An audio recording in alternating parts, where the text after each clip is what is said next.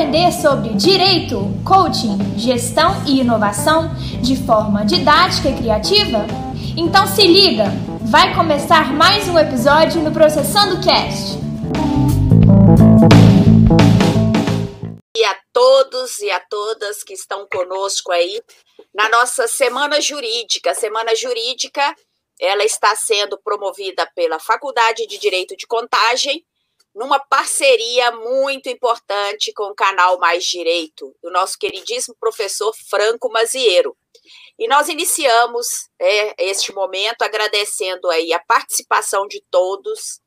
Queremos que esta semana possa trazer para todos muitos, esclarecimentos, muitos questionamentos, muitas críticas. Estamos aqui para ouvi-los, inclusive para que vocês possam propor aí debates, novos temas, é, para que a gente possa ter esse momento aí, um momento de enriquecimento de todos nós. Nós iniciamos a nossa semana jurídica com ninguém menos que o nosso diretor acadêmico, o nosso diretor-geral, professor doutor Luiz Moreira, é, que é um constitucionalista e que virá falar para todos nós a respeito de minorias em nossa Constituição como conciliar os múltiplos interesses do Brasil atual. Esse tema ele é bastante pertinente, principalmente quando assistimos aí a momentos é, bastante polêmicos né, em nossa sociedade que nos faz refletir a respeito. É, eu quero agradecer a todos e todas que estão conosco e dizer que é uma grande honra recebê-los aqui é, nas nossas transmissões. Eu vou passar a palavra aqui agora para os meus companheiros, é, pessoas, professores de altíssimo gabarito, que atuaram diretamente, são responsáveis por toda a programação da Semana Jurídica. É, professor Franco Mazieiro, muito obrigada. Professor André Soares, muito obrigada. São pessoas de raríssimo valor, né? Que, além de tudo, são grandes amigos. E vamos, então, ouvi-los para que em seguida o nosso convidado ilustre possa nos abrilhantar aí com sua fala. André, é, eu, eu, eu acho que você poderia, poderia continuar, mas eu vou tomar a palavra aqui antes, interromper a, a, professora Cida, agradecer a professora Cida pela oportunidade de fazer parte dessa equipe maravilhosa da Faculdade de Direito de Contagem, é, que sempre na, na no pioneirismo típico dela, para poder trazer assuntos polêmicos, desafiadores e principalmente novas oportunidades profissionais que nós teremos ao longo de todos esses encontros que até quinta-feira, né? Eu acho que a nossa grade está cheia de, de temas interessantíssimos que envolvem desde os problemas do dia a dia, os problemas que a gente enfrenta como racismo, crimes raciais, problemas voltados para gênero, voltados para é, é, para as minorias de forma geral, e a gente já começa com o pé direito, aliás, com o pé direito, com o pé esquerdo, os dois na, na, na garganta, já na goela de tanta coisa boa que o professor Luiz vai nos trazer aqui. E a gente termina falando de tecnologia, com palestras fantásticas que o professor André conseguiu convidar, é, é, professor Flávio Pedron, professora Isabela, para poder falar sobre tecnologia. Então a gente vai trabalhar com muitos desafios, mas principalmente em, com muitas oportunidades nesse encontro que é o direito na contemporaneidade, desafios e oportunidades. Então, queria desejar boas-vindas não só aos alunos da FDCom, como todos aqueles que estão acompanhando, seja pelo canal Mais Direito, seja pelo canal da FDCom, esse encontro é, com, com todos esses esse bate-papo incrível que nós teremos para frente. Professor André, agora sim contigo e o professor Luiz, eu já vou puxando ele aqui para poder participar conosco, enquanto você já, já dá suas palavrinhas também, meu amigo. Bom dia, comunidade acadêmica! É uma alegria imensa estar aqui com vocês. Muito obrigado pela oportunidade de participar desse projeto, Cida Fiquei muito feliz e orgulhoso. Muito obrigado pela parceria, Franco. São momentos como, como esse que a gente se sente parte de uma instituição de, de, tanto respeito e que tanto honra é, é, contagem a partir do momento em que passa para o mercado de trabalho inúmeros pensadores do direito que fazem diferente e que, faça, e que fazem a diferença quando estão atuando. Nós temos é, grandes é, alunos que, porventura, inclusive agora, dia 6 de dezembro, estarão fazendo o segundo, a segunda etapa do exame de ordem, e a gente deseja sucesso a todos eles, que essas palestras possam auxiliá-los quando dessa última reta final de estudos. Eu tenho certeza que são temas que vão agregar bastante na vida acadêmica, não só dos nossos alunos, Cida e Franco e professor Luiz, mas na vida acadêmica de todos que te, te, é, terão oportunidade de assistir. É, uma outra é, situação importante que eu não poderia de falar, deixar de falar, que todas essas palestras, ao final, estarão disponíveis tanto no canal Mais Direito, para quem quiser rever as palestras, quanto no canal do FDCom. E aí tem um detalhe: quem não quiser ver vídeo e estiver dentro do carro, ela vai ser transformada em um podcast lá no, no canal Processando Cash. Então, pessoal, eu tenho certeza que vai dar tudo certo. Sucesso para a gente nessa semana. São quatro dias intensos de palestras imperdíveis. E vamos lá, Franco, professor Luiz, professora Cida, professor Luiz Moreira, sejam bem-vindos à nossa Semana Jurídica da FDCom. Muito bem, muito bem. E aí, nosso queridíssimo diretor já está aqui conosco e passamos a palavra a ele, é, para nos brindar aí com este tema, minorias em nossa Constituição. Professor Luiz, como conciliar os múltiplos interesses do Brasil atual? É, essa é, esse é um, é um pepino que eu coloco aí nas suas mãos, é, extremamente competentes para que possa nos ajudar aí nesse momento. Bom dia, professora Cida, professor Franco, professor André. É, é uma satisfação muito grande estar aqui na manhã dessa segunda-feira discutindo um dos temas, né, Franco, mais importantes. O Franco que me perguntou o que, é que eu achava desse tema. Eu achei o tema absolutamente apropriado para o momento e que, de um modo, André, expressa o que nós estamos passando, que foi essa, essa, essa grande comoção que aconteceu no final de semana, que foi o assassinato de um homem negro em Porto Alegre por seguranças de uma empresa chamada Carrefour, de um supermercado chamado Carrefour, que mais ou menos discute, Franco, quais são os desafios que nós temos que dar conta, que o direito tem que dar conta, que é exatamente o confronto de perspectivas de uma maioria ou de que exerce a hegemonia econômica, exerce a hegemonia política, e os menos necessitados, não apenas economicamente, mas carentes de representação política. E essa é a tarefa do direito. Qual é a tarefa do direito? A tarefa do direito é exatamente oferecer uma saída civilizatória para o embate político. O embate político, todos sabemos, ele decorre, em geral, de uma perspectiva oriunda do voto, portanto, da maioria. A maioria reunida estabelece uma agenda e a pergunta que se põe para nós, constitucionalistas, juristas, é como constituir uma sociedade em que a agenda majoritária, portanto, a agenda da maioria, essa agenda majoritária pode ser uma agenda econômica, pode ser uma agenda cultural, pode ser uma agenda política.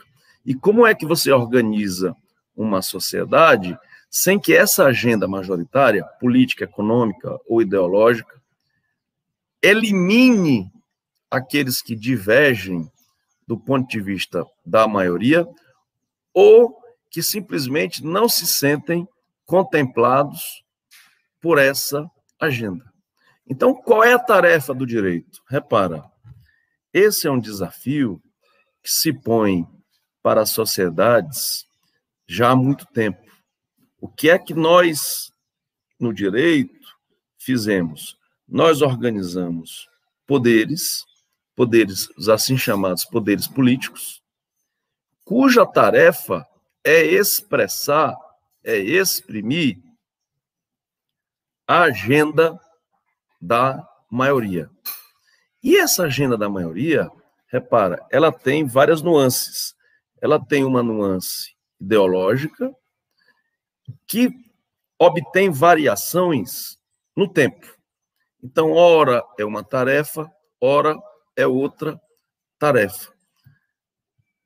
E como é que você diz o seguinte? Diz para os que não participam ou não se sentem contemplados por essa agenda que elas simplesmente não devem se rebelar, que elas simplesmente não devem se voltar violentamente contra essa agenda majoritária. O direito pretendeu, através de uma teoria chamada freios e contrapesos, se estabelecer ou obter, oferecer uma porta de saída para as minorias, na, com a qual, com cuja porta de saída, as minorias tendem a se sentir representadas. Dá um exemplo.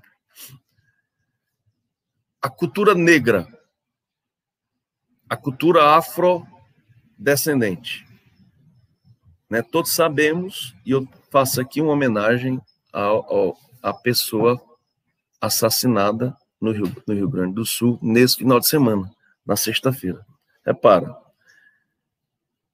por conta da tradição escravocrata no Brasil, os negros são subrepresentados politicamente, são subrepresentados ideologicamente e são discriminados. Se você se dirige a um presídio, você verá que a maioria da população carcerária é constituída de negros, em geral, jovens negros.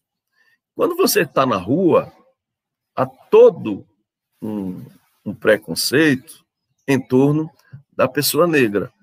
Por exemplo, há uma tendência de associar aos negros práticas delituosas.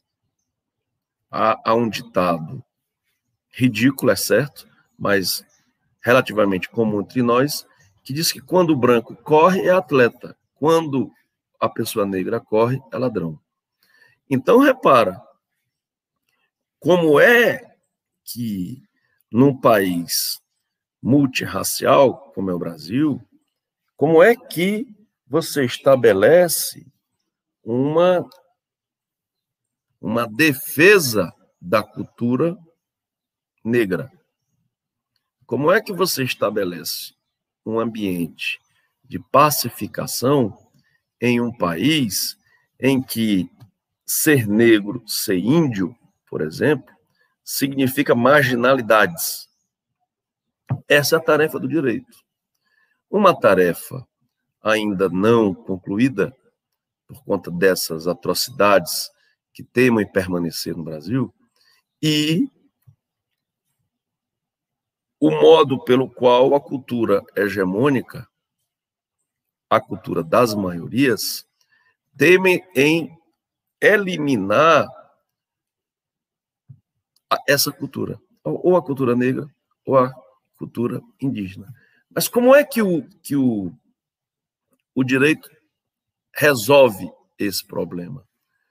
E, e essa é uma tarefa que nós juristas temos que nos dar como uma obrigação cidadã, a fim de contemplarmos na sociedade brasileira essa expressão plural que a Constituição albergou em 1988. Então repara, como é que os como é que o direito constitucional resolve ou pretende conciliar essa questão? Em primeiro lugar, fazendo uma distinção entre poderes majoritários, entre poderes políticos e poderes técnicos ou poderes jurídicos. Reparem que se você abre a Constituição, lá nos primeiros artigos, você vai dizer o seguinte: todo poder emana do povo, que o exercerá direta ou indiretamente nos termos da Constituição. Então, repara, o poder emana do povo, ele imediatamente constitui, por intermédio da soberania popular, os poderes políticos. Poderes políticos esses que se exprimem nos três entes federativos, nos municípios, nos estados e na União. Que poderes são esses? O executivo, nós estamos tendo eleições municipais, no executivo e no legislativo, municipal, estadual e da União. Então, repara, como é que a soberania popular se expressa nos poderes políticos? Por intermédio do voto. Então, o que nós estamos ocorrendo agora, o que nós estamos vivenciando agora com as eleições municipais, é o chamado da população para que a população invista de poder por intermédio do voto e eleja seus representantes. E essas eleições ocorrem de modo duplo. Repara, como é que ocorre a eleição para prefeito? A eleição para prefeito ocorre assim: quem tiver maioria, quem tiver mais voto, se elege prefeito. Em alguns municípios, a decorre do número de, de habitantes, do número de eleitores, quem não tiver metade mais um dos votos válidos, se elege. Se não ninguém obtiver esse número de votos, haverá segundo turno. Então, qual é o princípio aqui? O princípio da eleição é o princípio majoritário. Ou seja, teve mais voto, está eleito. E há uma cláusula especial a partir de um determinado número de eleitores que para obter, para se eleger prefeito, ou governador, ou presidente da República, o senador, as eleições majoritárias, é preciso que nós tenhamos o número, senador não, nesse caso não, é eleição majoritária, mas nesse caso é só para o executivo. É preciso que nós tenhamos que o candidato tenha um determinado número de votos. Essa eleição se chama eleição majoritária. No parlamento, não. Já há um arranjo de modo que, que se chama cláusula o coeficiente eleitoral, a representação na Câmara dos Vereadores depende do coeficiente eleitoral de cada partido. Para quê? E aqui eu chamo a atenção para a engenharia, para a sofisticação do sistema político constitucional. O que é que ele faz? Ele diz o seguinte: a eleição é majoritária para os cargos do executivo. No parlamento, seja no parlamento legislativo, seja no parlamento, Câmara dos Vereadores, seja na Assembleia Legislativa, ou seja, para a Câmara dos Deputados, há um cálculo constituído de modo a atribuir às diversas legendas, portanto, às diversas partes, representação. Para quê? Para que a eleição para o, para o parlamento não seja simplesmente uma eleição majoritária. O que é que você tem com isso? Uma perseguição, persegue-se o ideal de, no, na Câmara dos Vereadores, como está acontecendo agora, nas Assembleias Legislativas e na Câmara dos Deputados, estarem eleitos, estarem representados o maior espectro político possível. Para quê? para que a Câmara dos Vereadores, a Assembleia Legislativa e a Câmara dos Deputados sejam um espelho da sociedade. Então, há casos, como ocorreu, ocorreram agora nas eleições para a Câmara dos Vereadores, de vereadores que estão eleitos com, digamos, 2 mil votos, que é de um determinado partido, e um vereador que teve 5 mil votos, e não foi eleito. Aí você me pergunta, mas isso não é injusto? Como é que um vereador que tem dois mil votos está eleito e o que tem cinco mil votos não está eleito? Aí eu digo, não, não se trata aqui de uma conta matemática, de uma eleição majoritária simples. Não é disso que se trata. Trata-se da constituição de um projeto político que tenta colocar na Câmara dos Vereadores, na Assembleia Legislativa e na Câmara dos Deputados os diferentes espectros, os diferentes atores sociais. Para quê? Para que a eleição para vereador, deputado estadual e deputado federal não seja simplesmente uma eleição de uma eleição majoritária, uma eleição de prefeito ou prefeitinhos. Não é disso que se trata. Trata-se de tentar transformar essas Câmara dos Vereadores, Assembleia Legislativas e Câmara dos Deputados no espelho da sociedade. Então, nós temos, digamos, 30 partidos políticos. Esses partidos políticos têm diferentes ideologias, diferentes origens, diferentes espectros sociais, com o propósito de atrair as diversas correntes políticas existentes na sociedade. Então, repara, no Brasil não existe só a disputa direita-esquerda, direitistas, esquerdistas. A sociedade brasileira é muito mais complexa. Não existe simplesmente a oposição rico-pobre. Não existe simplesmente a oposição evangélico-católico. Não. Em, no Brasil, por nós termos uma sociedade muito complexa e absolutamente plural, pode ocorrer de um negro evangélico ser de esquerda, de um branco milionário ser de esquerda. Ou seja, a pluralidade da sociedade, ela não encontra reflexo em leituras que resumem a essa complexidade.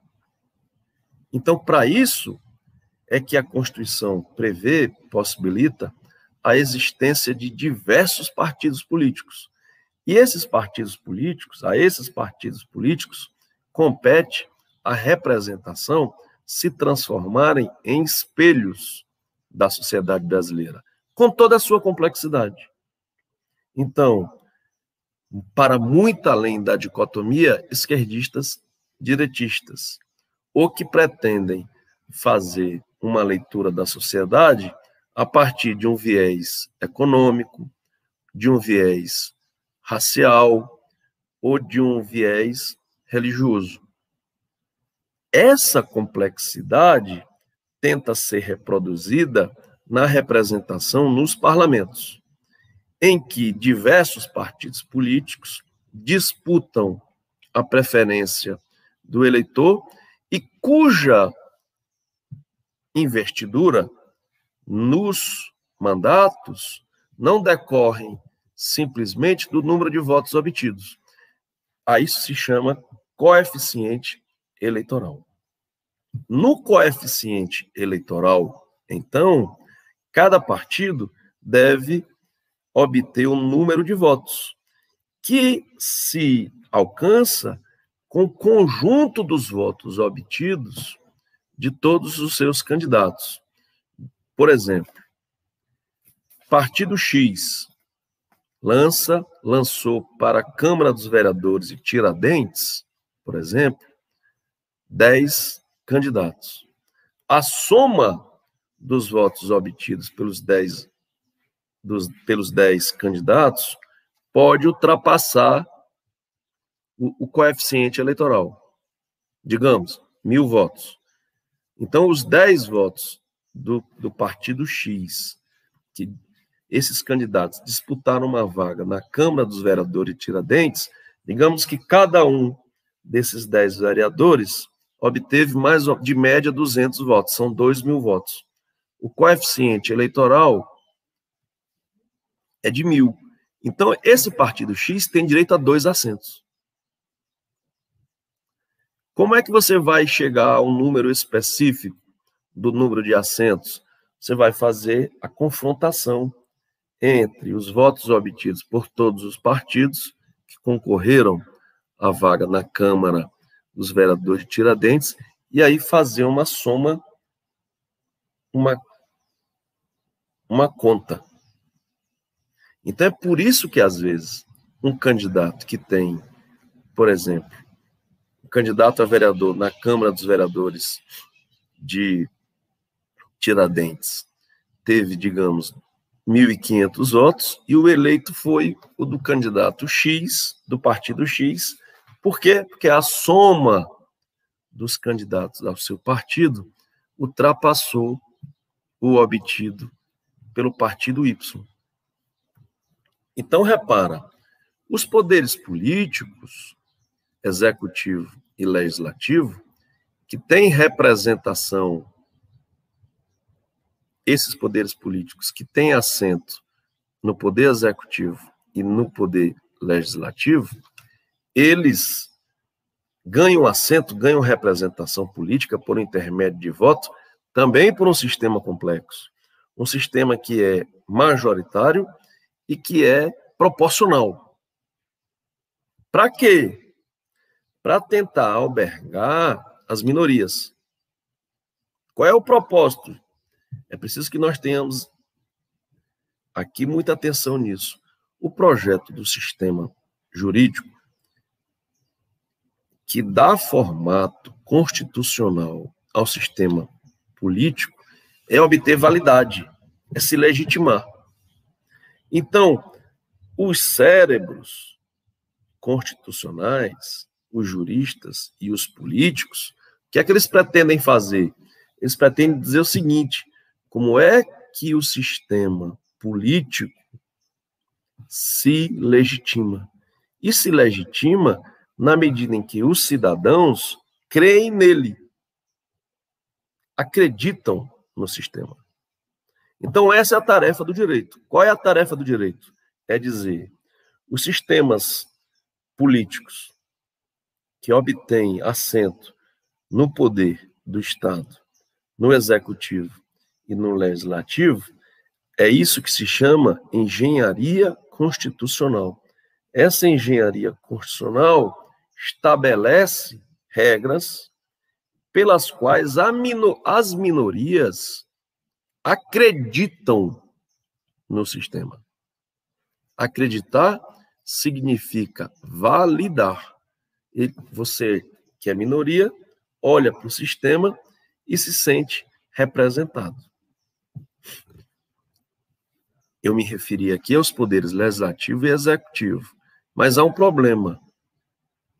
E se, e se os poderes políticos, legislativo e, e executivo, tiverem propósitos autoritários, tiverem propósitos de não reconhecer os direitos das minorias, dos negros, dos índios, dos homossexuais, da comunidade LGBT, dos ciganos, das pessoas com deficiência, e constituírem políticas que não apenas desreconhe... não apenas não reconheçam essas pessoas, esses direitos, reconheçam. Como é que o direito responde a esse desafio?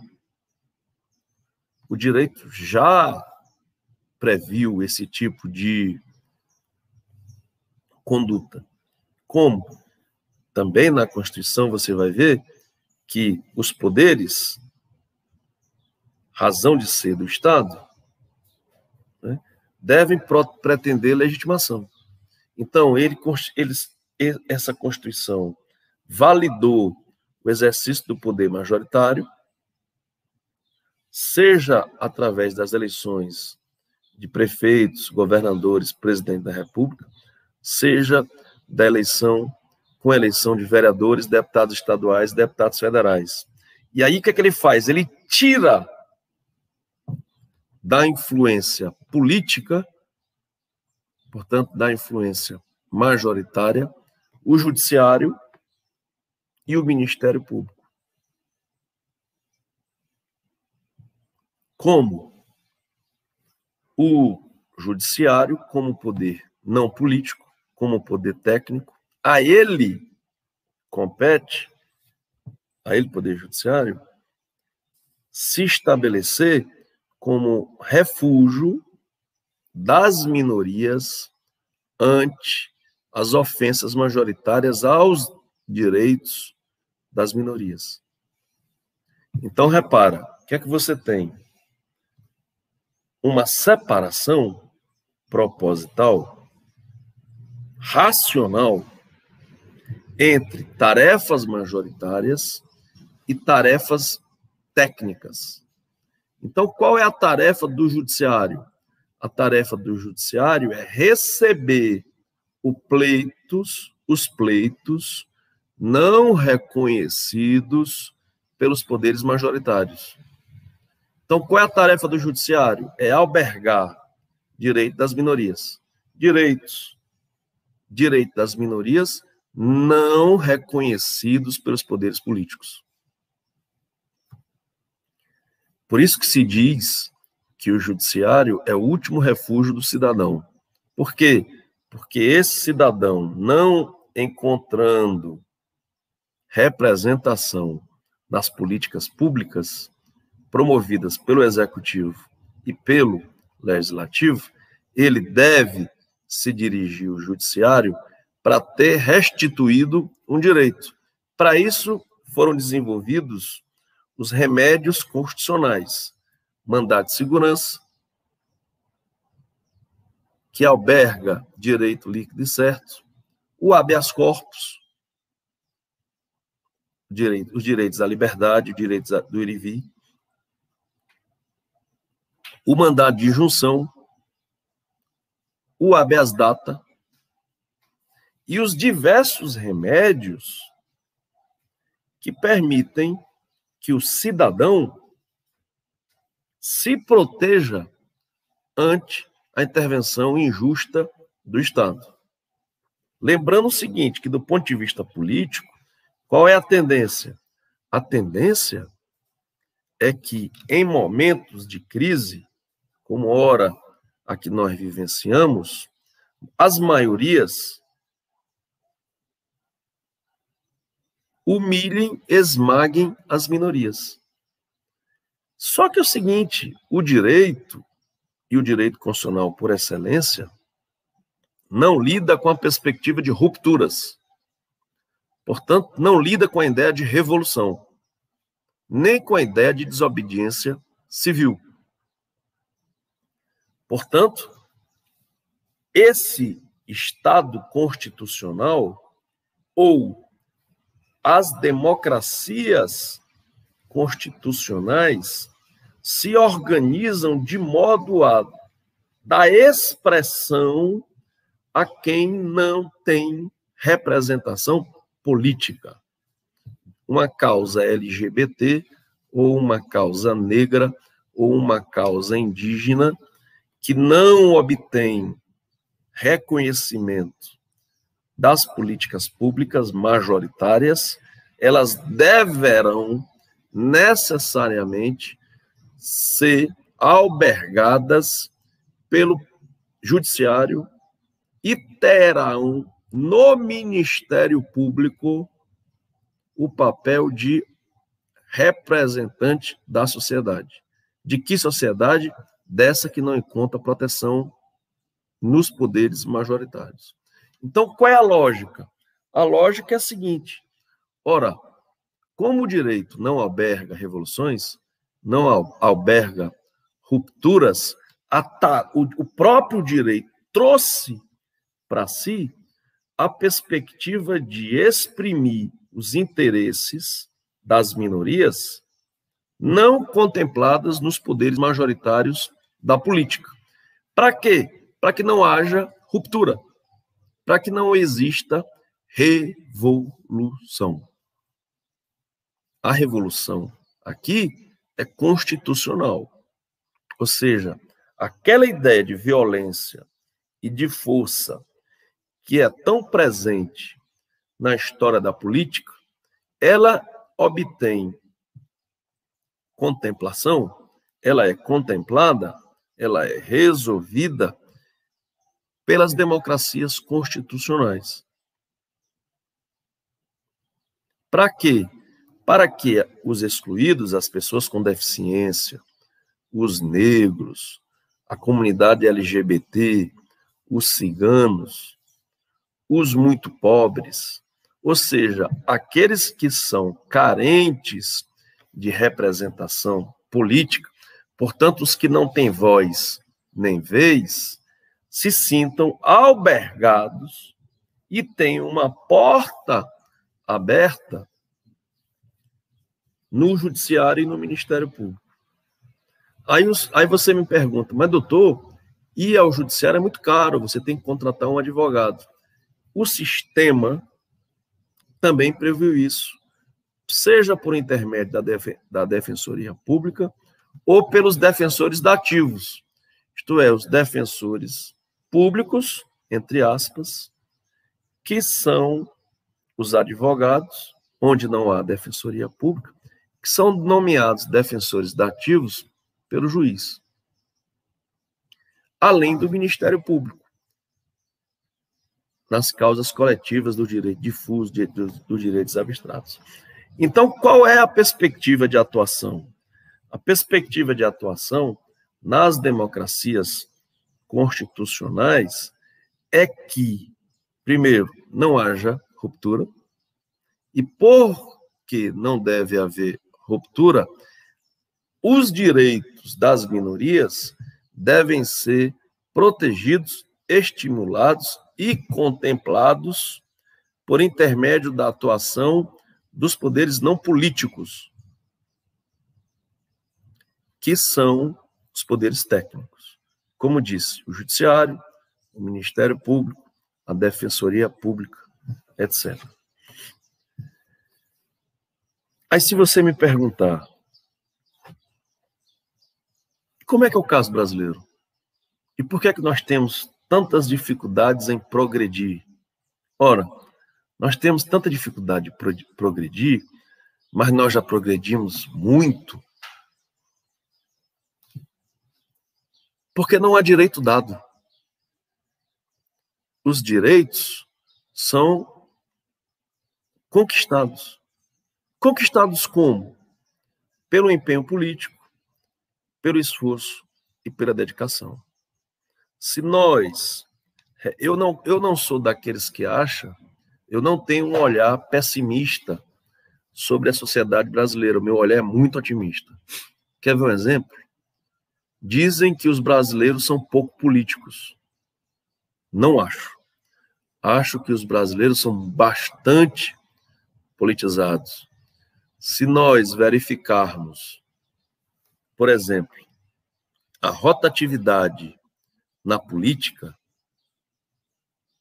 ela é altíssima. Verifique quantos vereadores da sua cidade foram reeleitos. Há uma taxa de não reeleição altíssima.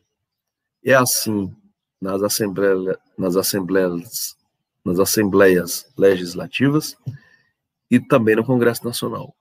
Verifique a rotatividade verifique como nós, brasileiros, discutimos política.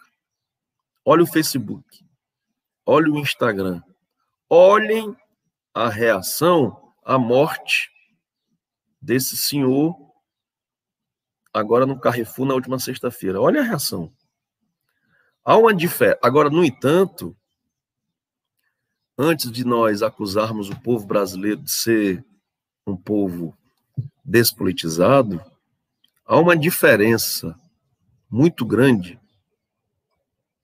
entre a complexidade da sociedade atual, da sociedade pós-industrial e democracia direta. Por quê? Porque a complexidade do mundo moderno, que exige que cidadãos trabalhem diuturnamente, eduquem seus filhos, cuidem das suas famílias,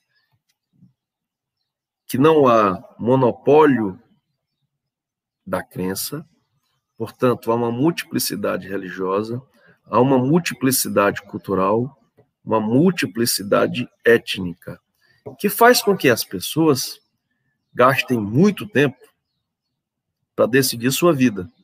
Ora, nesse emaranhado altamente complexo de situações, de possibilidades, em que você pode ser de ateu a ultra-religioso e ser também ter muitas religiões, que esse é outro dado da sociedade brasileira, da complexa sociedade brasileira, em que sequer a crença ela detém uma hegemonia. Quem é que não conhece pessoas que são ao mesmo tempo devotas de duas ou três religiões, que acreditam em vários deuses, deuses católicos, deuses evangélicos, em santos? Essa é uma nota importante. Então, repara, como é que essas pessoas se posicionam frente a assuntos tão complexos? Por exemplo, a vacina. Vocês já repararam que há uma controvérsia hoje se as pessoas devem se vacinar ou não devem se vacinar? Que é, um, na verdade, um confronto do senso comum com a ciência. Ou se a Terra é plana ou não é plana. Por quê? Porque são tantas as informações que até questões rudimentares, questões muito simples, como se a Terra é plana ou se você deve se vacinar, obtém ou podem obter diferentes respostas das pessoas. As pessoas acham que o senso comum pode contrariar a opinião de cientistas, de sanitaristas. Ou a pessoa vê as projeções, as imagens de satélite e ainda ou os conhecimentos da, das leis físicas, das leis da astronomia, e ainda se julgam no direito de dizer que a Terra não é redonda e que or, orbita em torno do Sol, e que há uma lógica no sistema solar. Mas, repara, do mesmo modo que as pessoas se posicionam sobre esses assuntos, se posicionam diferentemente e que não há uma cogência Portanto, não há uma obrigação dessas pessoas de validarem essas teorias, essas mesmas pessoas têm que decidir sobre tudo num ambiente complexo. Então, repara, foi para isso que foi criado o sistema de democracia representativa. Para quê? Para que políticos profissionais se dediquem à resolução dos problemas públicos. E esses políticos profissionais eleitos, vereadores, eleitos prefeitos, deputados, governadores, deputados federais, senadores e o presidente da República, se dediquem à resolução das causas públicas. E nós, cidadãos comuns, compete tocarmos as nossas vidas. Então não é que o povo brasileiro não seja político ou politizado. Eu já disse aqui que considero o povo brasileiro extremamente politizado. Ocorre que o modo pelo qual as questões são resolvidas, as questões privadas e públicas são resolvidas, elas são proporcionais à complexidade da sociedade atual. E não dá para você exigir de alguém que sai 5 horas da manhã para trabalhar, que de casa, que acordou às quatro para preparar a comida de seus filhos, que trabalha, que fica duas horas dentro de, uma, de um transporte, ônibus e, para quem tem sorte, em metrô o trem. Que entra no trabalho às sete. Que no trabalho é proibido de ter acesso, porque tem que trabalhar, a celular, o WhatsApp. Trabalha de 8 às 12, com uma hora de intervalo. De 13 às 17. Depois volta mais duas horas no transporte público, que essa pessoa ainda seja exigida dela uma opinião muito sofisticada, por exemplo, sobre o orçamento da União. Para opiniões balizadas sobre o orçamento da União, existe uma comissão mista no Congresso Nacional, constituída de especialistas eleitos para esse propósito. Então é preciso que nós tenhamos uma opinião favorável sobre o nosso povo, o povo brasileiro, que vai tomando decisões, experimentos, conforme o período político em que nós nos encontramos. Você quer ver uma coisa? Quem foi o eleitor do Bolsonaro?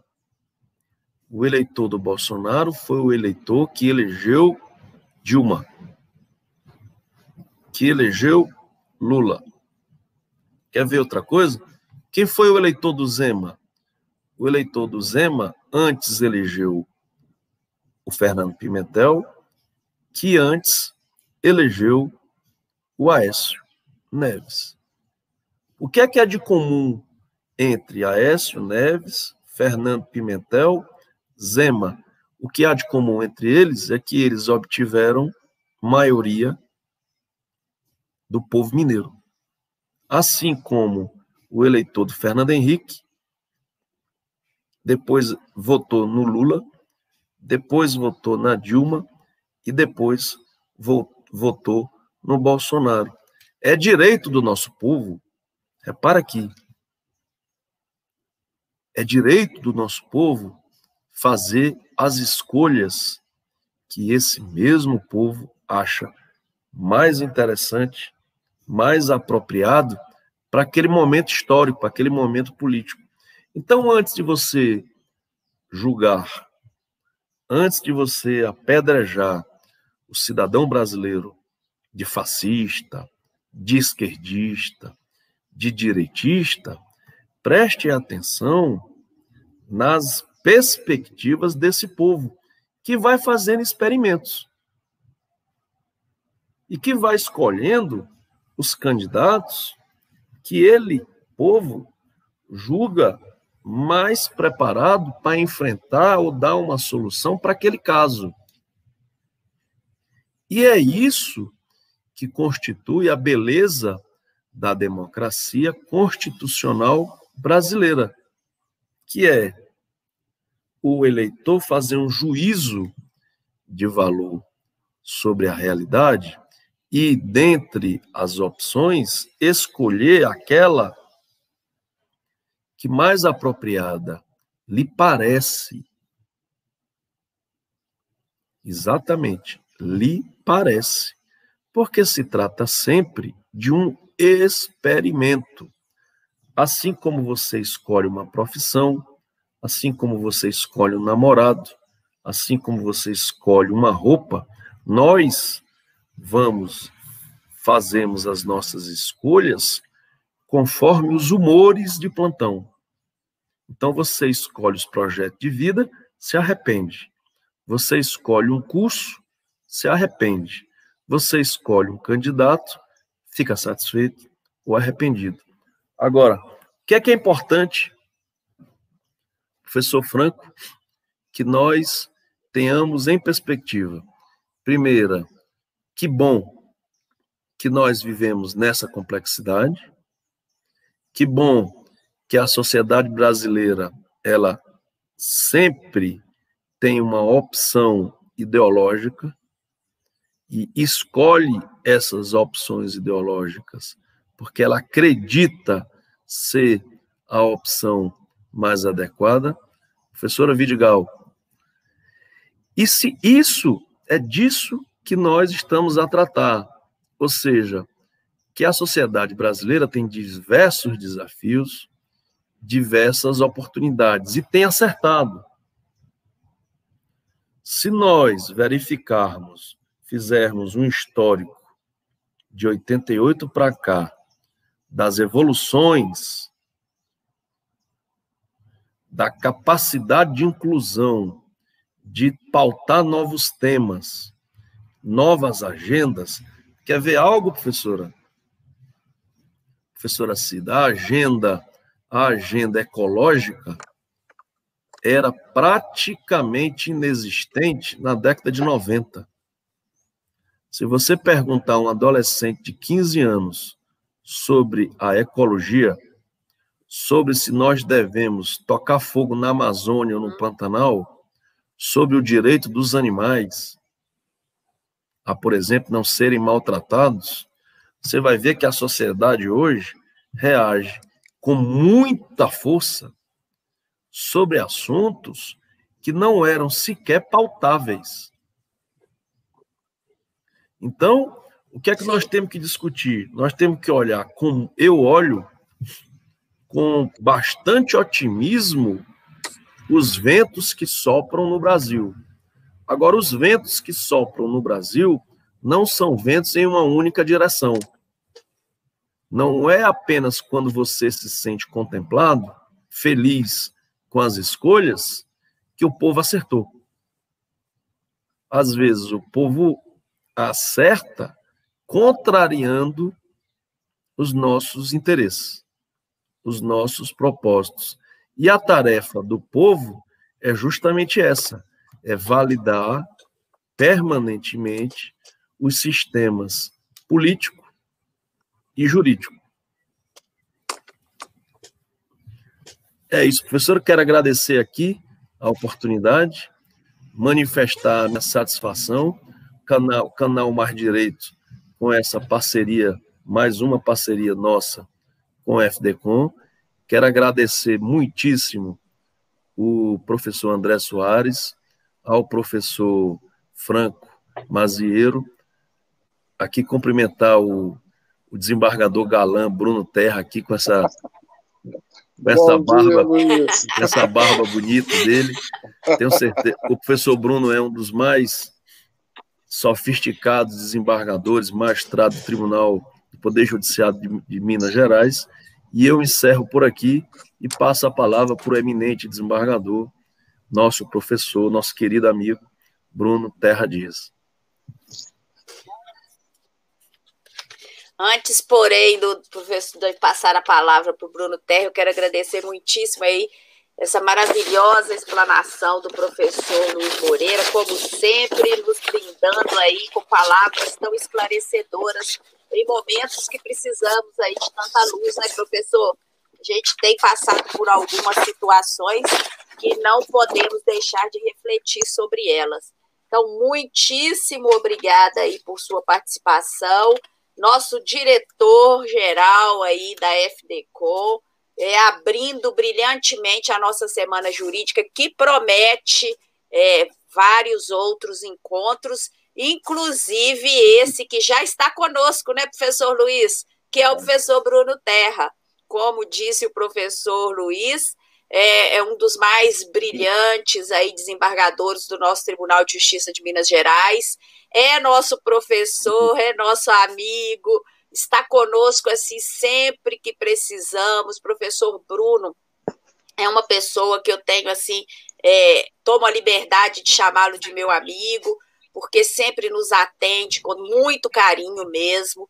E ele vem aqui hoje tratar de um assunto extremamente importante, delicado é, para a nossa sociedade, que é a questão da judicialização das doenças raras. A gente sabe que as doenças raras é, elas atingem um percentual muito pequeno da sociedade, porém muitas vezes elas trazem consigo é, sequelas e, e, situações muito difíceis para serem enfrentadas. E o nosso sistema de saúde, na maioria das vezes, não tem como atender a essas demandas e isso acaba sendo judicializado, porque, claro, a família, diante de uma dificuldade, ela, ela tendo aí o não do sistema de saúde, ela vai recorrer ao judiciário para buscar uma solução ou uma resposta. E hoje é, o professor Bruno vem nos contar um pouquinho a respeito disso. Professor Bruno, novamente, muitíssimo bem-vindo à sua casa. viu? A sua casa de sempre. O senhor sabe que é, nós acompanhamos sua carreira e nós temos muito orgulho de ter, ter você aqui conosco. É muito bom mesmo. Então, a palavra é sua. Agradeço novamente ao professor Luiz pela brilhante exposição. Professor Luiz que vai voltar outras vezes, viu? Ele não está livre, não. Já, eu já intimo no ar, tá, professor Luiz, para não ter desculpa depois de não falar. Então eu saio daqui da condição de palestrante, agora, Bruno, professor Bruno, e fico assistindo aqui como, como ouvinte, que é o que me compete. Abração, boa sorte, tudo de bom. Abraço, professor, obrigada. Sigamos então com o professor desembargador do Tribunal de Justiça de Minas Gerais, professor Bruno Terra. A judicialização das doenças raras. Bom dia, Cida. Bom dia, Luiz, meus amigos. É sempre um prazer estar aqui na, na FTCom, é uma casa onde eu me sinto bem, onde eu tenho vínculos, é, e vínculos que eu pretendo que permaneçam por toda a vida. Bom, antes de mais nada, só, Cida, me diga quanto tempo eu tenho para falar para eu me controlar aqui. Você sabe como é que eu sou. De repente eu, eu sigo e esqueço. Eu tenho que marcar meu tempo aqui. Professor, acho que uma hora tá bom.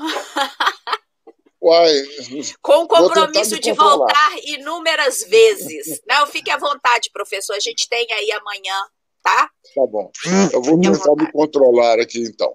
Ok. bom, mas muito bom dia a todos. muito obrigado por me acolherem. É, eu estou hoje aqui com esse tema tão instigante, que é a judicialização das doenças raras. Esse é um tema que pouco se discute em sociedade, a não ser quando alguém perto de nós sofre dessa condição. Mas, vejam só, o que é uma doença rara? Isso pouco se, se fala. É, algumas são, é, vamos dizer assim, já conhecidas por conta de campanhas recentes mas o que é uma doença rara? Quantas pessoas são afetadas por essa do, doença rara? Quantas são essas doenças raras? E por que, que elas são é, destaque num, num determinado meio? Bem, a nossa proposta hoje é discutir um pouco disso. Né? E discutir isso também significa dizer por que estou aqui. Bom, antes de mais nada, pela gentileza e pela amizade da professora Cida, do professor Luiz e de outras pessoas é, que estão no circuito, seja da FTCom, seja no circuito acadêmico, seja no circuito judicial. Em segundo lugar, porque essa matéria, saúde, é uma matéria que me escolheu, vamos dizer assim, não fui eu quem a escolhi, mas há já um bom tempo, uns tantos anos, é melhor não dizer quantos, eu trabalho com esse tema.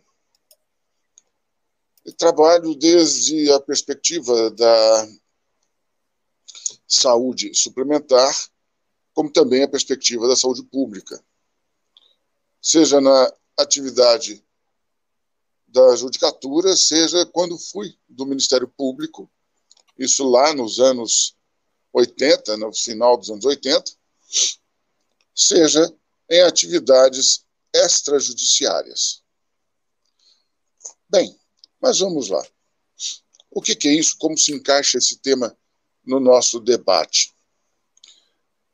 Numa visão bastante superficial, nós podemos dizer que doença rara no Brasil, porque esse conceito não é comum a todos os países, ele varia de país para país, mas doença rara no nosso país é aquela que acomete 1,3 pessoas a cada 2 mil habitantes.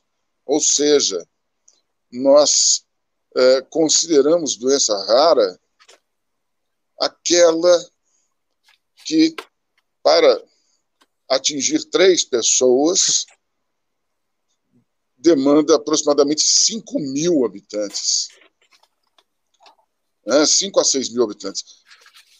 É uma expressão, vamos dizer assim, é bastante é, delicada. Por quê?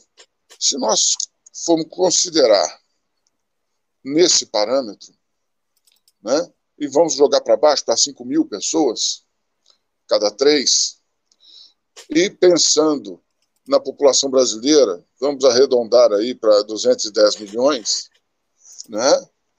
nós é, vamos encontrar uma fração muito pequena e dispersa da população. Só que a proporção pode ser ainda mais é, dificultosa, né? porque esse é o índice máximo. Acima disso não é doença rara. É a partir daí que começa a ser.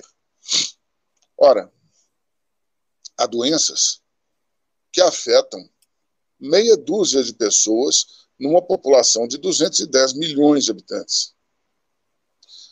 Isso traz imediatamente a perspectiva da escala industrial de produção de medicamentos, né, de terapias para essas doenças. Uh, existem doenças que têm pouquíssimas, às vezes tem um, uma pessoa só no estado de Minas Gerais com aquela doença. Ora, pouquíssimas pessoas. E quanto mais raras são essas doenças, mais difícil é encontrar tratamento e mais caro é esse mesmo tratamento. Exatamente por quê? Porque nós somos dominados na perspectiva da indústria farmacêutica pela necessidade de escala industrial. E não existe escala industrial para a produção de medicamentos para 100, 200 pessoas, mil pessoas dispersas num país inteiro. Não há.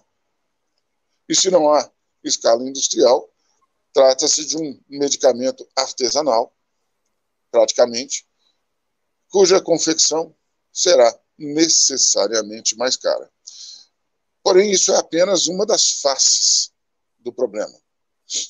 Né? Porque são lá estimadas em alguns milhares as doenças raras. Estima-se em 8 mil.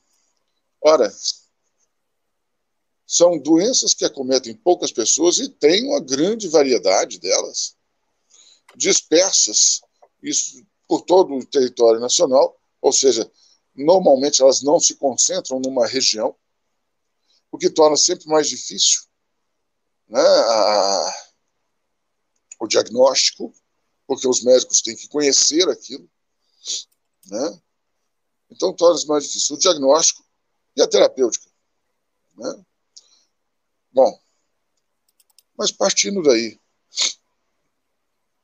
nós temos que pensar em uma coisa muito séria, que é o o compromisso do Estado brasileiro. Por quê? Porque a imensa maioria dos, dos estados não consagrou constitucionalmente o direito à saúde. Não consagrou. Isso significa o quê? Que existe na imensa maioria dos estados uma situação em que o cidadão deve buscar por meios próprios ah, o quanto necessário atender às suas necessidades de saúde. Portanto, há um desembolso muito sério.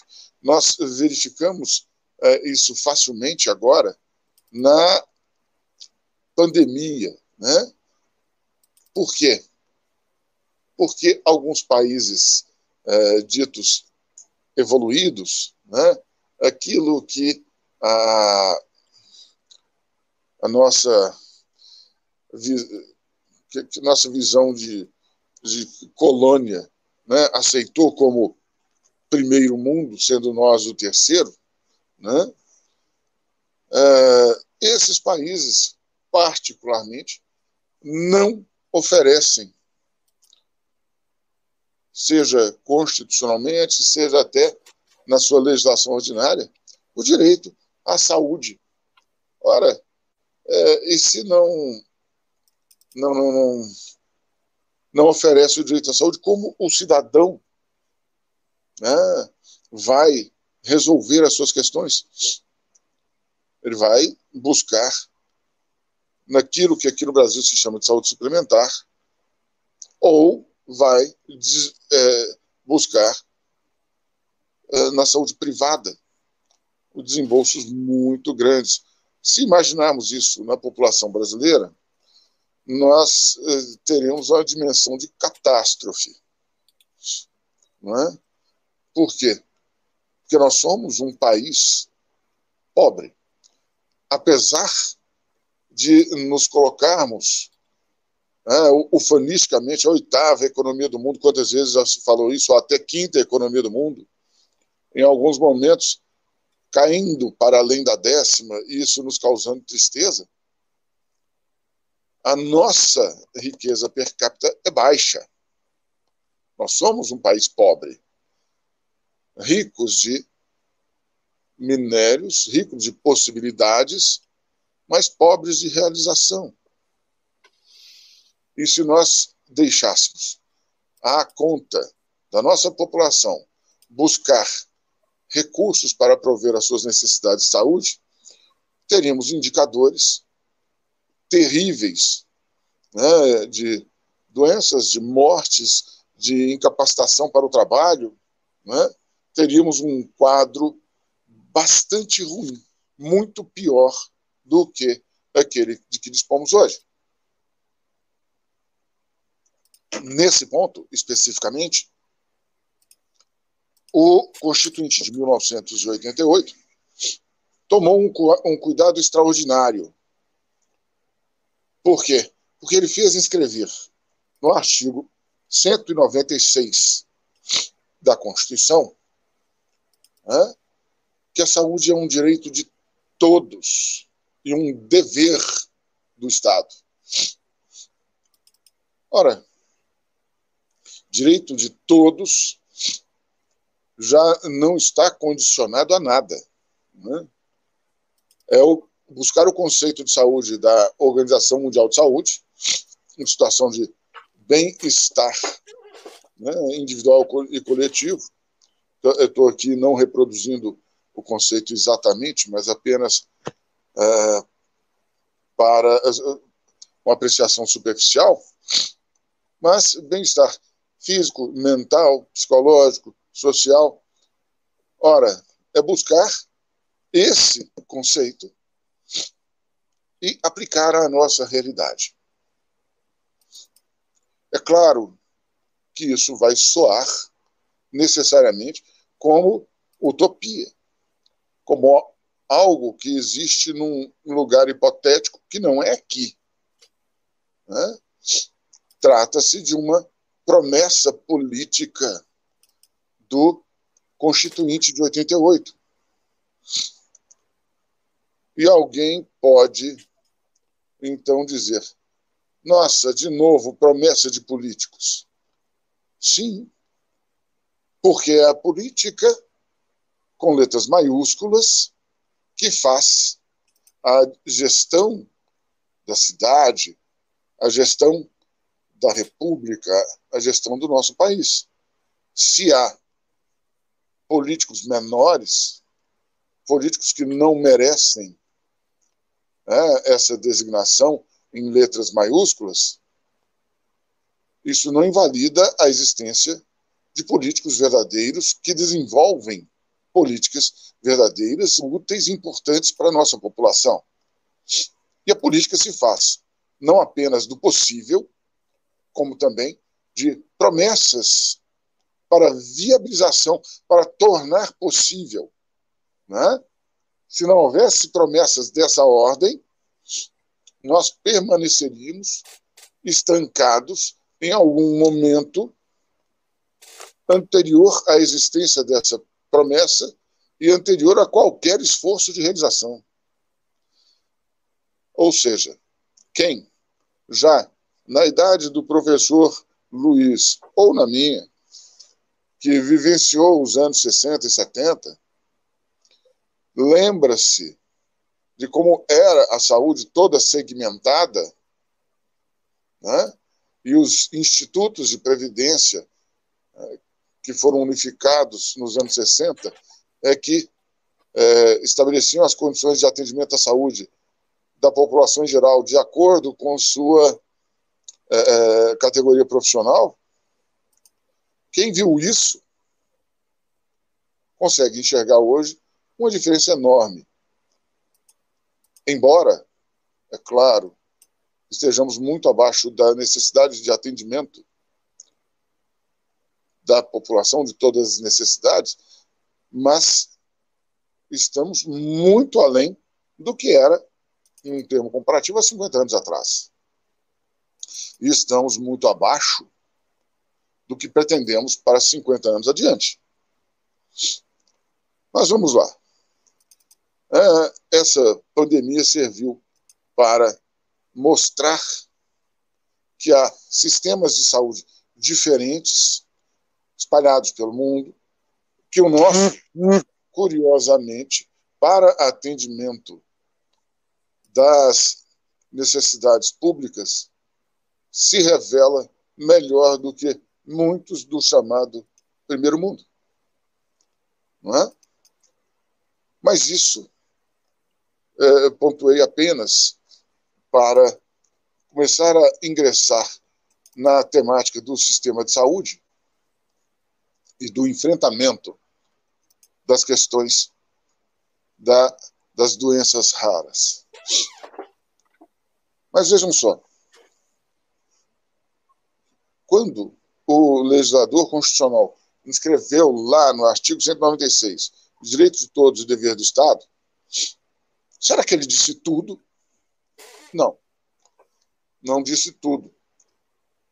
Por quê? Porque nós vamos enxergar lá nos artigos 1 e 3 da Constituição, vamos voltar lá ao início da Constituição, para entender os condicionamentos dessa promessa do legislador constituinte. Vamos lá. No artigo 1 estão os fundamentos né, do Estado Democrático de Direito. E entre eles, lá no inciso 3, né, nós temos a dignidade da pessoa humana e no inciso 4, a, a dignidade, aliás, os valores sociais do trabalho e da livre iniciativa. Bom, então nós temos que compatibilizar o direito de todos e o dever do Estado com a dignidade da pessoa humana e com os valores sociais do trabalho e da livre iniciativa. Isso nos mostra uma opção que não é nem inteiramente socializante, nem inteiramente capitalista, mas parece a busca de um meio termo. E lá no artigo 3 como objetivos fundamentais da República, nós uh, vamos encontrar logo no inciso primeiro, né, construir uma sociedade livre, justa e solidária, né, e uh, também no inciso quarto, promover o bem de todos, sem preconceitos de origem, raça, sexo, cor, idade ou quaisquer outras formas de discriminação. Ora, aqui também vamos encontrar é direito de todos, de todos mesmo, não há possibilidade de é, segmentar isto. Né? E não há possibilidade, então, de colocar questões relativas a gênero, sexo, idade, cor, origem, nada disso. Todos que se encontrem em território nacional e, evidentemente, é, na representação em órgãos internacionais ou, em, em, ou a serviço do país, têm o direito a, a essa cobertura pelo nosso Estado. Mas veja só, no inciso terceiro do artigo 3 tem um outro condicionante interessante. Erradicar a pobreza e a marginalização e reduzir as desigualdades sociais e regionais. Isso implica necessariamente a saúde, porque boa parte das nossas desigualdades sociais e regionais tem reflexo direto no acesso às benesses da civilização, especificamente direcionadas à saúde. É, e vamos ver lá no artigo 5 caput da Constituição, é, quando se fala dos direitos e garantias fundamentais, é que todos são iguais perante a lei, sem distinção de qualquer natureza, garantindo aos brasileiros e aos estrangeiros residentes do país a inviolabilidade do direito à vida, à liberdade, à igualdade, à segurança, à propriedade, nos termos seguintes. Então, vamos lá, o direito à vida, que implica necessariamente o direito à saúde. O artigo 5 então, no seu caput, já condensa uma boa parte do que se viu lá nos artigos 1 e 3 da Constituição, com um defeito redacional. Fala de brasileiros e estrangeiros residentes no país, mas também aqueles que estiverem em trânsito ou a serviço do país. Bom, mas isso foi um defeito redacional que não, não compromete o entendimento. Nós vamos ver, então, que o direito à saúde tem é, as condicionantes né, da dignidade da pessoa humana, dos valores sociais do trabalho e da livre, livre iniciativa, é, das, da constituição de uma sociedade livre, justa e solidária, da promoção do bem de todos, sem é, preconceitos, e da erradicação da pobreza e da marginalização, e tudo isso também, a, a tudo isso associado à igualdade. E aí nós vamos começar a indagar. Né? Quando se trata de uma doença rara, digamos uma doença que afete mil pessoas em nosso país, que estão distribuídas por toda a nossa extensão de 8 milhões e 500 mil quilômetros quadrados,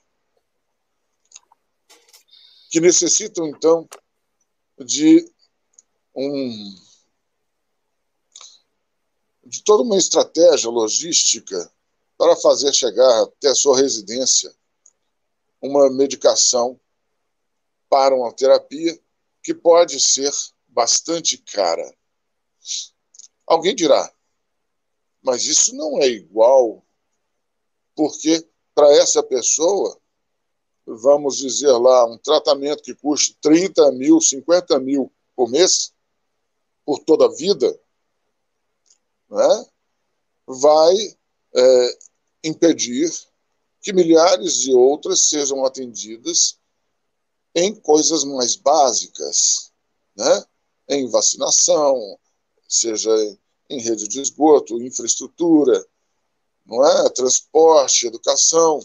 Então, alguém dirá, pela igualdade, nós deveríamos ter um cálculo de despesa orçamentária per capita e, assim, aquele tratamento que ultrapassar ao limite orçamentário né, de destinação per capita seria considerado desigual e, por violação ao princípio constitucional da igualdade, não poderia ser fornecido.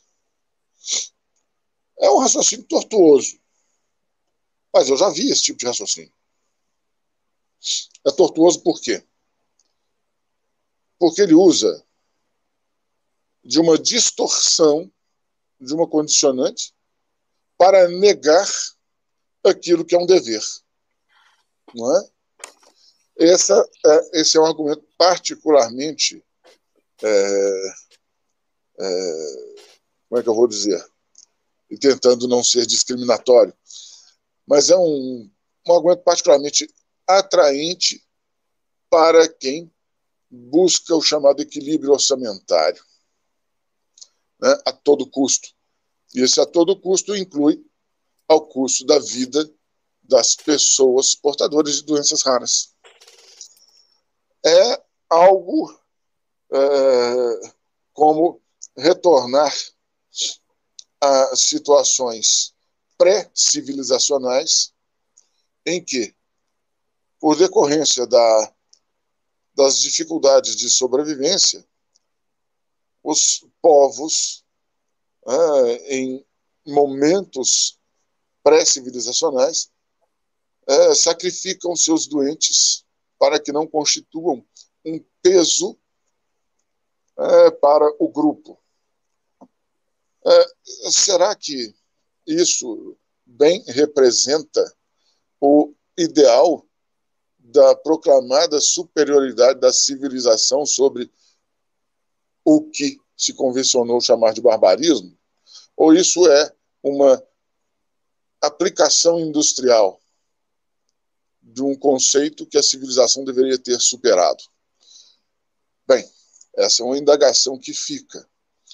No meu particular entendimento, é, nós não podemos agir assim, pois estaremos negando aquilo que dizemos de nós próprios, né? que somos civilizados, porque a civilização é solidária. Aliás, sociedade livre, justa e solidária está lá na, na nossa Constituição. Nós estaríamos negando um dos fundamentos da nossa, da nossa Constituição, não é? A prestigiar a igualdade, estaríamos é, solapando a solidariedade.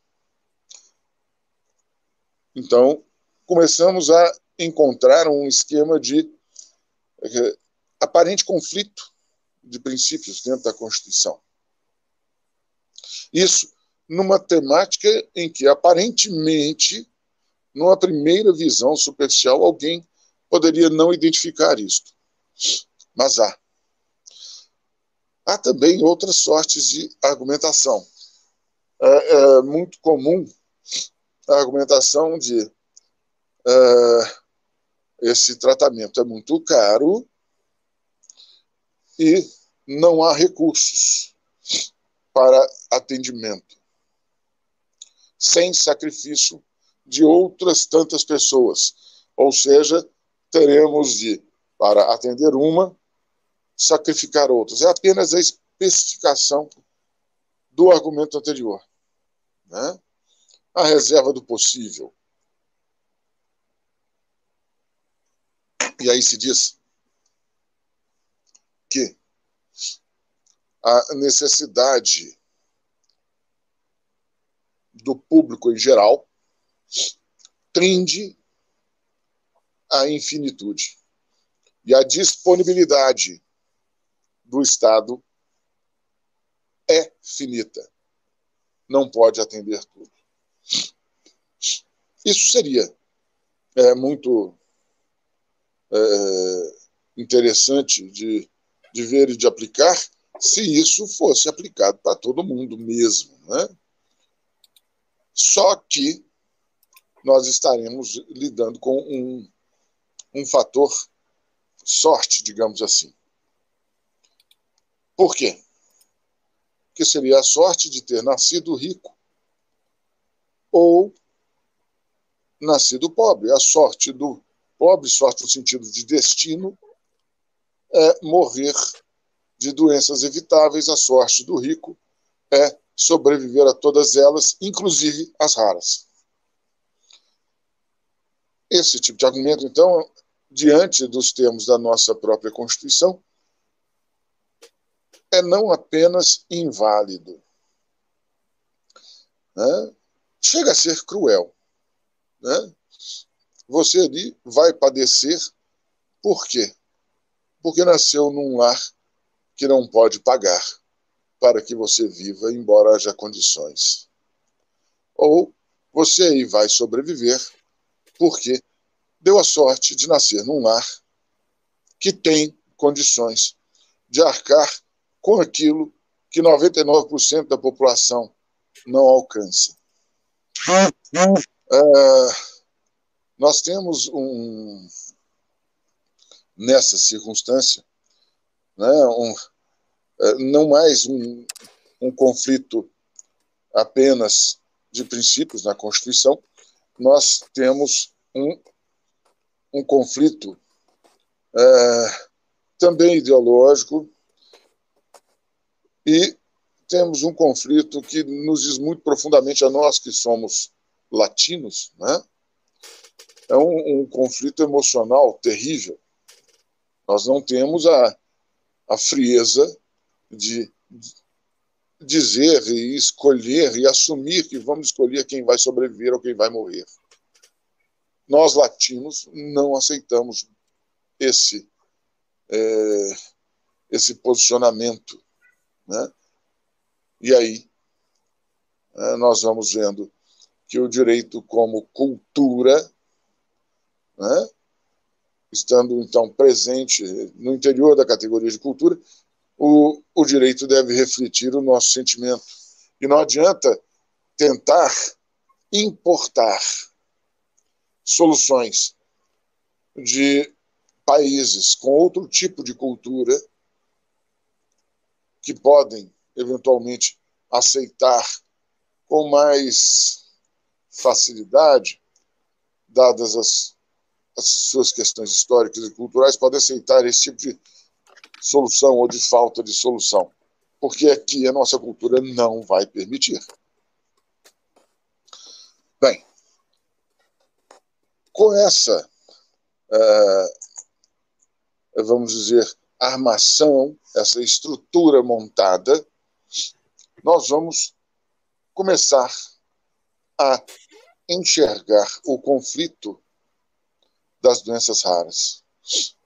Justamente por serem raras, normalmente a, a terapêutica não se encontra disponível na, na farmácia, na dispensação é, do, da farmácia pública. E porque não se encontra na farmácia pública, já é um enorme problema.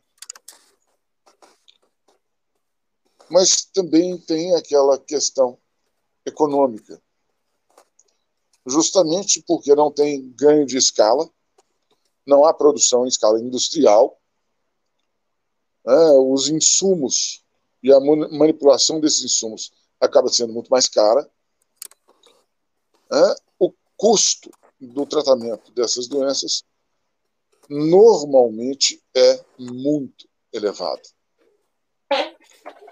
É, é, recentemente, agora coisa de agosto, se não me engano, julho, agosto, todos devem ter visto ou tiveram notícia daquela medicação mais cara do mundo que foi autorizada pela Anvisa aqui no Brasil.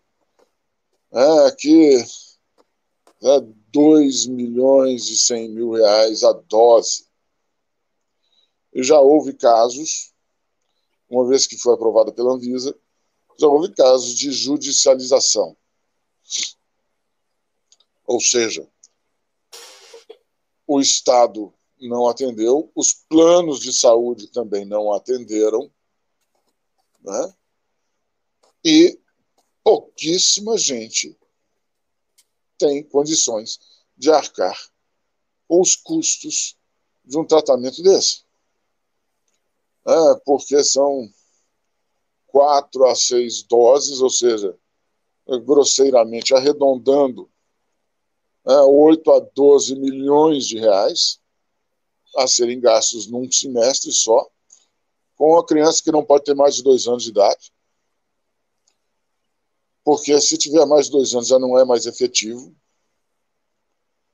Então imaginem o tormento dos pais dessa criança que tem um diagnóstico e eles descobrem que existe uma terapêutica que é possível para a idade de seu filho, mas é absolutamente impossível para esses pais. Aliás, diga-se de passagem, é, esse medicamento, nem os chamados ricos têm condições de arcar. É, somente os multimilionários conseguiriam fazer uma coisa dessa. Né? Ora, nós podemos, diante dos termos do artigo 196 da Constituição, nós podemos dizer que o Estado não arcará com esse tratamento? Bem, é, diante da judicialização e cabendo, né, porque esse é um, um tratamento complexo, né, a competência será, ou é, já foi definida, da Justiça Federal.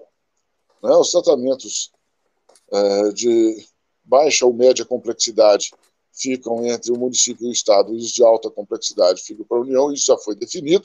Esse tratamento é considerado de alta complexidade, competência da Justiça Federal. Já houve concessão de algumas liminares. Né? A primeira liminar confirmada em segunda instância foi aqui no TFR da primeira região, se não me engano, foi relator o, o, o juiz do TRF, Girair Meguerian. Mas, na hora em que foi concedida essa liminar pelo juízo singular federal e depois confirmada pelo relator no TRFR da primeira região, já houve imediatas reações, tanto a favor como contra. Basicamente, é, os a favor, digamos, os pró-vida, né, é, disseram que seria um absurdo não atender com recursos disponíveis, ainda que muito caros. E os contra disseram que esse dinheiro poderia ser melhor empregado no favorecimento à saúde de milhares de pessoas, com políticas de custo barato, unitário e de grande efetividade, de grande resultado. Enquanto isso, uma criança poderia aguardar essa discussão, já que a possibilidade de cura é apenas na primeira infância e numa parte reduzida da primeira infância? Bem, é, por óbvio que os pais dessa criança, e essa criança especialmente, não tem tempo para esperar um debate dessa natureza. E o Poder Judiciário não pode se perder em é, audiências públicas para esperar para decidir os primeiros casos. Não. As audiências públicas podem ocorrer em situações é, submetidas ao Poder Judiciário, porém não ao custo da vida das pessoas. Enquanto isso, não. Se um dia se chegar à conclusão e o Supremo decidir que o Estado não deve arcar com esses custos, ainda assim haverá discussões severas, porque seria uma, uma decisão afrontosa diretamente à Constituição, e aí iríamos colocar essa questão no debate internacional, né? Porque com, com certeza, né, tribunais de direitos humanos internacionais haveriam de se posicionar sobre isto. Mas vejam só, isso é um caso, uma dada situação muito específica colocada é, perante o judiciário, porque a Anvisa liberou a medicação. É, é um drama semelhante ao que vemos hoje, e vamos aproveitar o tema da pandemia, né? é um drama, drama semelhante ao que vemos hoje, com a questão da liberação de vacinas para a Covid. Né? A população que necessita dessa medicação tão cara esperou a Anvisa liberar. Mas é uma população diminuta, pequena, em expressão numérica. Mas todas as vidas importam. Mas quando se fala da pandemia, nós temos aí uma perspectiva dos 210 milhões de brasileiros, para falar só internamente em nosso país, para não falar de quase 8 bilhões de pessoas no planeta inteiro. E, em se tratando da vacina, ninguém quer esperar. E tem suas razões. Só que, nesse caso, o drama não está concentrado em umas poucas famílias que a maioria nem sequer ouve dizer quem são. Não. O drama está disseminado e é rigorosamente o mesmo rigorosamente o mesmo drama do medo da morte, do medo do padecimento, do medo das sequelas, do medo de comprometimentos para a vida inteira. É rigorosamente o mesmo drama. E nós não queremos esperar, por quê? Porque nós vemos em nós mesmos esse drama e mais, enxergamos nas pessoas que nos são próximas esse mesmo drama. E aí nos sensibilizamos. E aí não desejamos, eu estou colocando aqui é, é, na segunda, na primeira pessoa do plural, nós, falando em termos de nação, nós não desejamos para nós mesmos a solução que muitos de nós apregoamos para as doenças raras, qual seja. Isso é muito caro, isso vai tirar possibilidades de outras pessoas, isso não é razoável, isso fere a reserva do possível. Esse argumento que é usado muitas vezes, com grande frequência, para evitar os gastos com as doenças raras, poderia ser utilizado, em tese, na Covid. E se fosse usado, qual seria o resultado? O resultado seria não hospitalização, não tratamento.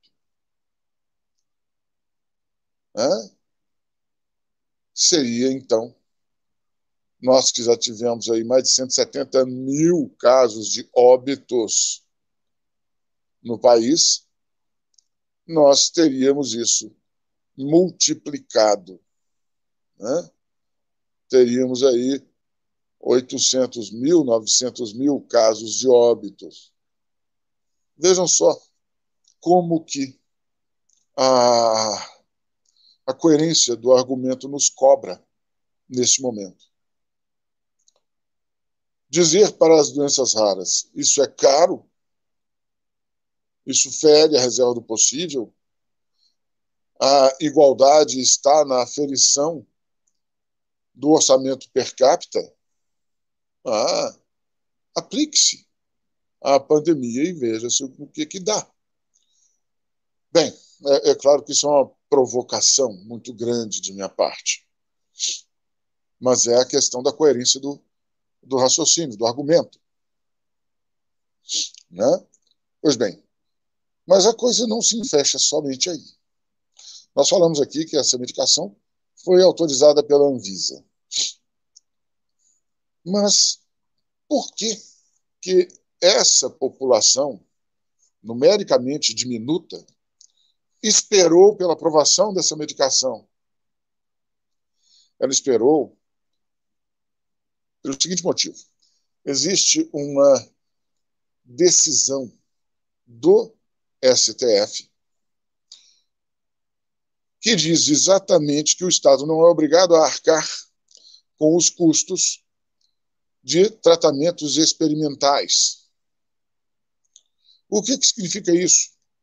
Na prática, e reconheço, reduzindo muito o debate, mas apenas para tentar torná-lo mais proveitoso no, no tempo escasso que nós temos. Isso significa o seguinte: enquanto a Anvisa, a Agência Nacional de Vigilância Sanitária, não liberar a medicação, estipulando os casos em que cabe a aplicação daquela medicação, não se pode obrigar o Estado a arcar com esse custo. Ora, Vejam um drama terrível das doenças raras. Por serem raras, não tem escala econômica. Pode haver a medicação no exterior, mas ela não está autorizada no Brasil. E se não estiver autorizada no Brasil, o Estado brasileiro não pode ser compelido, de acordo com essa decisão do Supremo, a arcar com seus custos. O que significa que ou a família é suficientemente dotada, em casos desses já esse, para bancar um tratamento internacional, ou, não sendo suficientemente aquinhoada, o que vai acontecer é padecimento.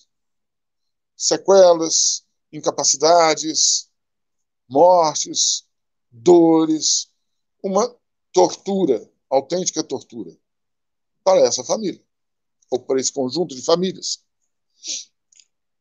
Uh, andou bem o Supremo Tribunal Federal nessa decisão? Uh, isso é questionável. É questionável e argumentos válidos para sim e para não. Como que isso ocorre? O Supremo teve o encargo de decidir para todo e qualquer caso. Se o Supremo decidisse que o Estado brasileiro pode ser, sim, obrigado a arcar com custos de tratamentos experimentais, nós é, teremos é, uma situação né, de fugir do marco da ciência no tratamento das nossas afecções as mais diversas. E se nós sairmos do marco da ciência, do marco científico, nós provocaremos uma série de outras consequências. Ora, nessa perspectiva, né, o Supremo não poderia decidir de outra maneira. Ele teria que assegurar a nossa opção constitucional pela ciência, a nossa opção civiliza. Opa, civilizacional. Né? Por quê? Porque nós, nossa civilização, que vem de herança é, europeia, ocidental e é, estadunidense, a nossa civilização é vocacionada ao desenvolvimento da ciência e da técnica. E não teria o Supremo como negar isto. Ele não poderia negar isto. Mas, por outro lado, decidindo pela preservação da ciência e da técnica, ele o fez não apenas olhando para as ciências biológicas, ciências médicas, as, uh, as diversas ciências, portanto. Né? Ele acabou atendendo também ao valor social da livre iniciativa, que também está escrito na Constituição. Né? Porque é a livre iniciativa que explora o desenvolvimento da ciência e da técnica. Mas é exatamente esse modelo econômico que diz que não há escala suficiente para atender às demandas das doenças raras. Vejam que é uma encruzilhada e é uma situação que não admite solução cômoda. Necessariamente, a decisão do Supremo Tribunal Federal haveria de causar impactos negativos, seja negativos à ciência como um todo, seja negativos à população. E ele teve que fazer uma opção, uma opção dentro de um quadro constitucional que lhe foi apresentado previamente, E o fez. Mas aí ah, haverá uma outra situação e é muito muito recorrente. Alguém pode dizer, mas a medicação está em processo na Anvisa há muito tempo. E está há tanto tempo que não é mais razoável. Afinal de contas, há registros que demoram anos para serem concedidos. Vamos ter que nos, é, nos colocar nessa situação de aguardar que os doentes viáveis se tornem inviáveis? Até quando?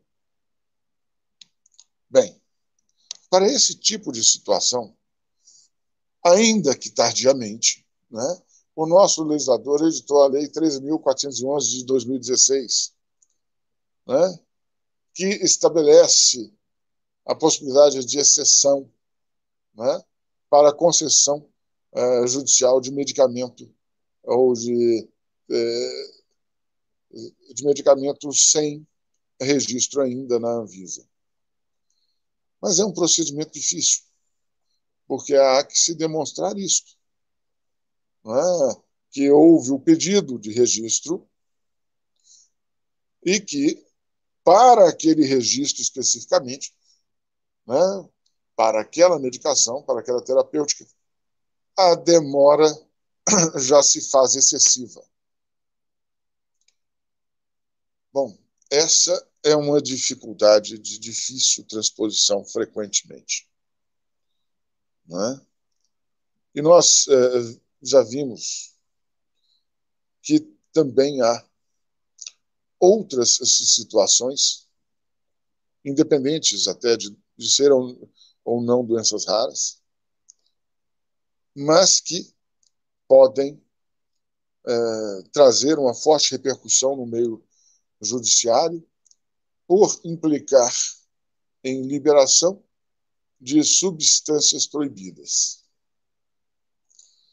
Ah, dando o exemplo mais é, simples, vamos dizer, o mais comum, nós vimos nos últimos anos a discussão sobre o canabidiol, que é extraído do chamado THC, o tetrahidrocannabinol, que é a substância proibida da popularmente conhecida como maconha cannabis sativa. Ah, ora, nós temos aí uma situação de uma substância proibida que veio às barras dos tribunais por necessidade de utilização como terapêutica em casos extremos, não necessariamente doenças raras, mas em que os parentes e a própria pessoa doentada se, se submeteram à possibilidade até de serem é, presas, processadas e condenadas por tráfico ilícito de drogas né, de substâncias proibidas. Essa temática é bastante instigante, vamos dizer assim. E ela é instigante porque ela nos coloca frente a frente com opções fundamentais que nós, como civilização, fizemos em décadas passadas, né? E coisas que hoje nos parecem é, comuns, na verdade, são relativamente recentes, são bem do século XX, mas nos colocam em confrontação com opções feitas em décadas passadas e opções feitas em caráter absoluto. Mas a vida nos mostra que o absoluto costuma ser inadequado inadequado, pelo menos, para uma fração. E essa fração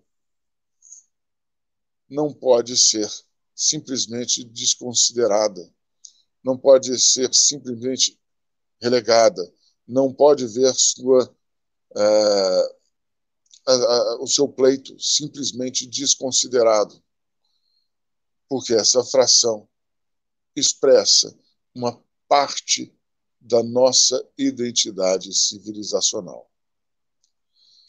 Ora, com essa questão toda que é, colocamos aqui hoje, da judicialização do, das doenças raras, da terapêutica das doenças raras, nós enxergamos que temos um âmbito de abrangência muito maior, porque a coerência de nosso argumento é colocada em xeque a todo instante. Seja a coerência do argumento para a proibição em caráter absoluto de determinadas substâncias, seja a coerência do nosso argumento para a afirmação da necessidade da viabilidade econômica, da escala econômica da produção de um fármaco, seja uh, a questão da igualdade, seja a questão da solidariedade, que é tão cara à nossa sociedade, seja a promessa constitucional de que a saúde é um direito de todos e um dever do Estado. Toda hora esses princípios se chocam, toda hora exigem de nós melhor consciência, toda hora exigem que sejamos é, mais qualificados no nosso debate e que não nos desqualifiquemos como seres humanos. Não coloquemos a técnica como razão de desumanidade. Bem, muito brevemente, porque o tempo é curtinho, eu queria fazer apenas essas ponderações, agradecendo e muito desde já a professora Cida e o professor Luiz pelo convite. Desembargador, doutor Bruno Terra Dias, muito obrigada por essa brilhante exposição que muito nos esclarece, mas também nos deixa apreensivos, né? Mas ainda bem que no nosso Tribunal de Justiça nós temos aí a sua figura como como padrão, né, como modelo para que os outros também decidam com bastante critério, com bastante consciência diante desses inúmeros casos que chegam aí até vocês. É, eu queria também agradecer aí a todos que estão conosco e que nos acompanharam. Nós tivemos aí pessoas de Sergipe e do Ceará acompanhando Olha. a sua fala, professor a Luana, da Universidade Federal do Ceará, e a Fabiola, de Sergipe, sem contar os inúmeros outros inscritos aqui no nosso canal e também os nossos alunos da FDCom. Então, eu tenho certeza que foi assim algo muito, muito enriquecedor para todos aqueles que nos acompanharam. Então, eu agradeço muitíssimo e aproveito já para fazer aí o jabá para a noite, né? A nossa semana jurídica ela vai até o dia 26, quinta-feira, e todos os dias, manhã e noite, nós temos temas extremamente interessantes. Hoje a gente vai falar sobre investigação defensiva.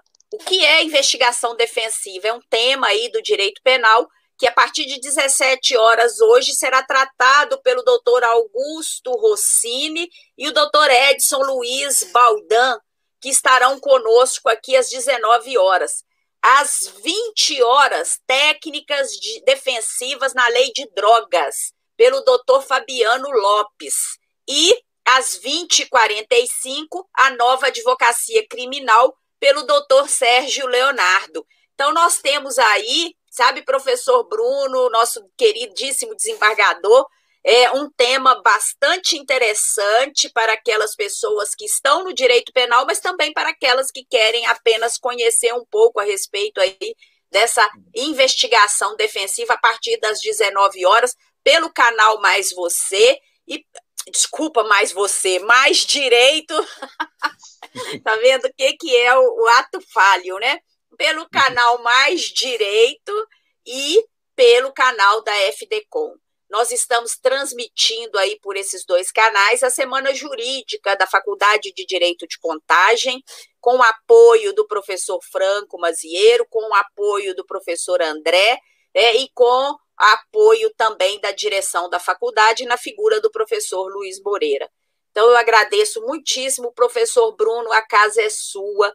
Esteja conosco sempre, sempre, sempre. Eu te agradeço muitíssimo pelos aceites aos convites, né? sempre disposto a nos atender, é, e que a sua trajetória no Tribunal de Justiça seja essa brilhante trajetória que repita aí a brilhante trajetória da docência, da magistratura de primeiro grau.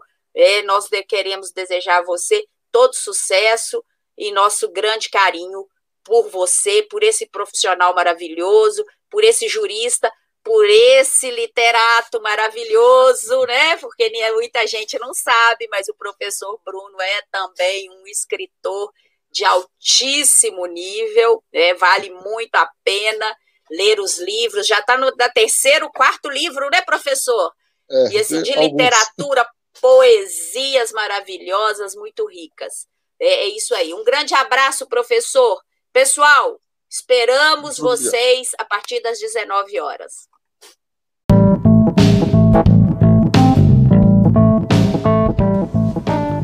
Este foi mais um episódio do Processando Cast, o canal que te ensina de forma original.